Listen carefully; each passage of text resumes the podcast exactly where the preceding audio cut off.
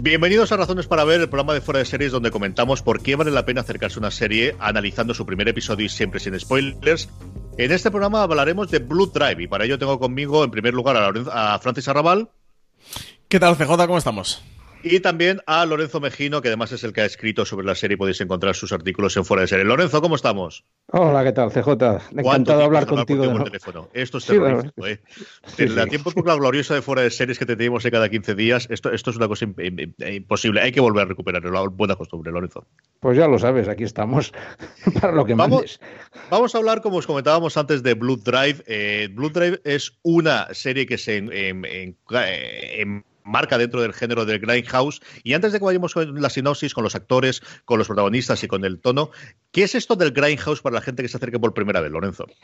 Bueno, Grindhouse es un género que nació en los años 70 y estuvo toda la década de los 70, 80, que son básicamente películas de bajo presupuesto, serie B, donde lo que predomina es eh, violencia salvaje y sexo, pero con un punto de socorronería. O sea, no se lo tomaban muy en serio, sino básicamente lo que buscaban es que la gente se lo pasara bien viendo persecuciones de coche, miembros desmembrados y sangre a, borbotones, pero digamos riéndonos de lo que estábamos viendo en pantalla en lugar de, de como una película de terror o las de la Hammer buscarlo. El paradigma de este género es una magnífica película que es un poco la base de Blood Drive, que es La carrera de la muerte del año 2000, Death Race 2000, una película de Paul Bartel, que era, un, era una carrera donde los, eh, los, participantes ganaban puntos por asesinar. El anciano era 5 puntos, los niños 200 y el que sacaba más puntos ganaba.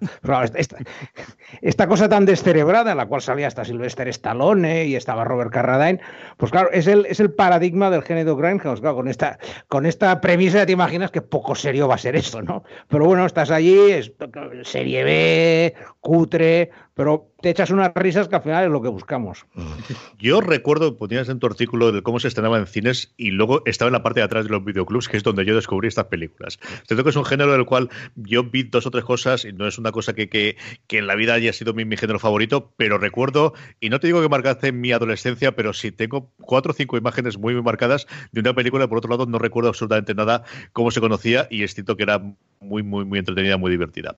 Hablando ya sobre Blue Drive, hablando ya sobre la serie que nos ocupa, Francis, eh, cuéntanos cómo va a poder ver la gente esta serie y sobre todo de qué es el punto de partida de Blue Drive.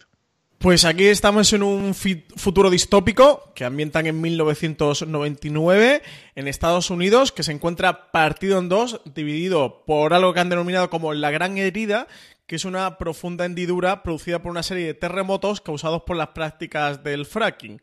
En esas circunstancias, casi todo el mundo se encuentra dominado por el conglomerado industrial HERT, una mega corporación, una mega compañía que controla todos los recursos terrestres.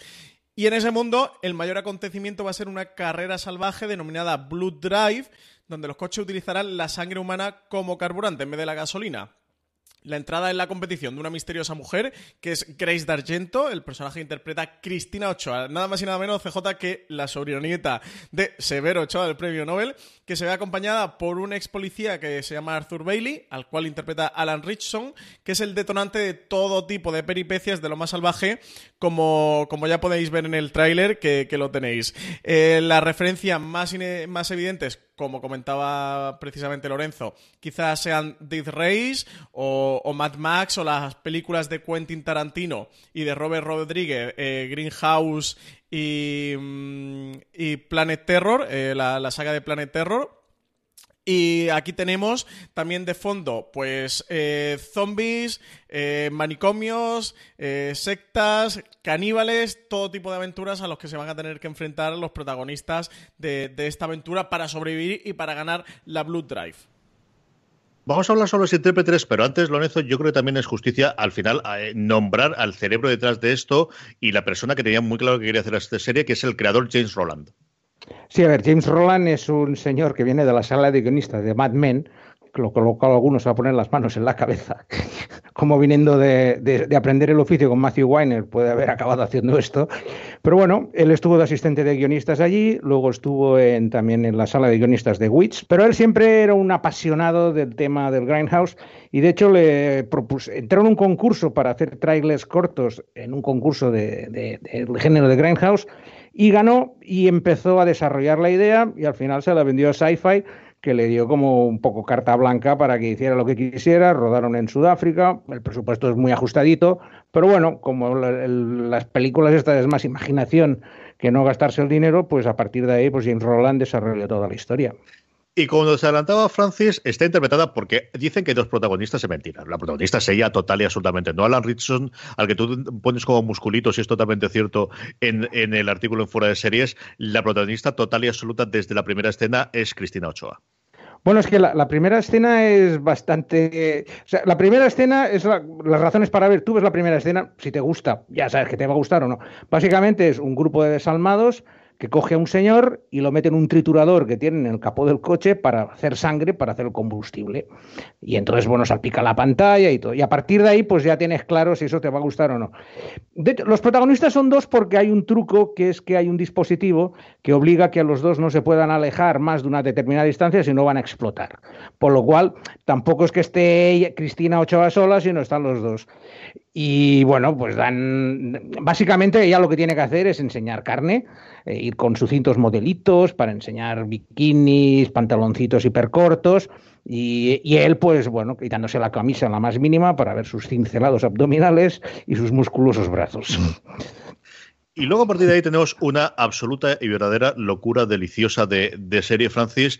Eh, tú has llegado a ver el primer, los dos primeros episodios, eh, que además, una de las cosas que he leído yo por, las distintas críticas, ¿no? El, cómo cada uno de los, de los distintos, lo comentábamos en streaming esta semana también, eh, de los episodios va tocando distintos subgéneros dentro del Grindhouse, de la parte de los zombies, de la parte de los caníbales, de la parte de las amazonas.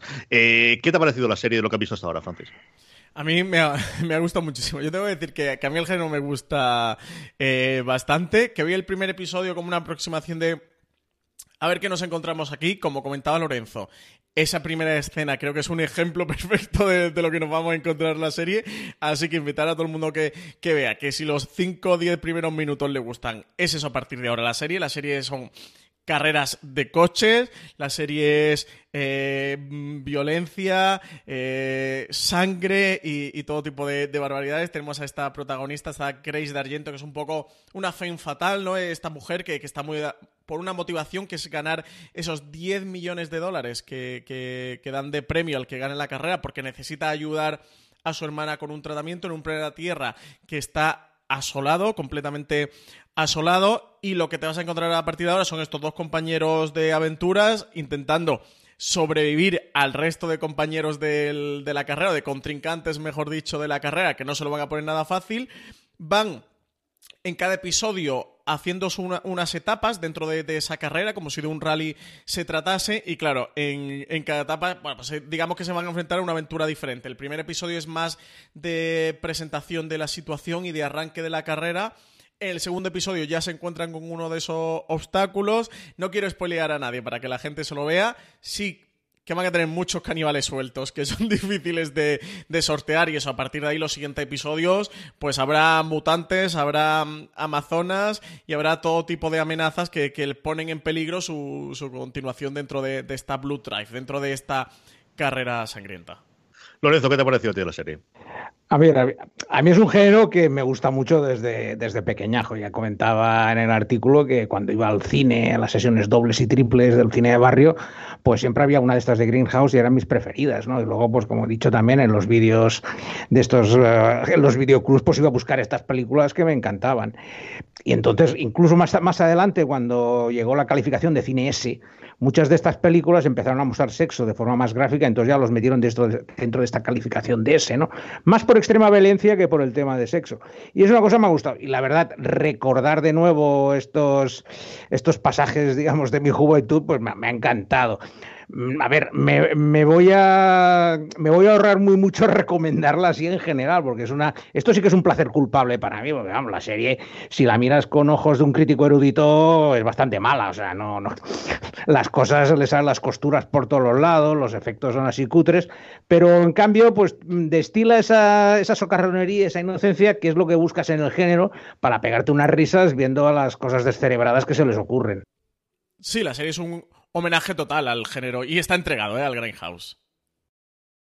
Sí, por eso, a ver. el primer episodio, la parte de, la primera del capo y sobre todo cómo presentan a los personajes que a mí me recordaban a los, autos locos, que me han gustado esos dibujos de esa presentación de los distintos corredores de la carrera, es una parte de, sí, sabemos precisamente lo que estamos haciendo, hemos, hemos convencido a la cadena que nos dé la pasta y hemos decidido no cortarnos un pelo, Lorenzo.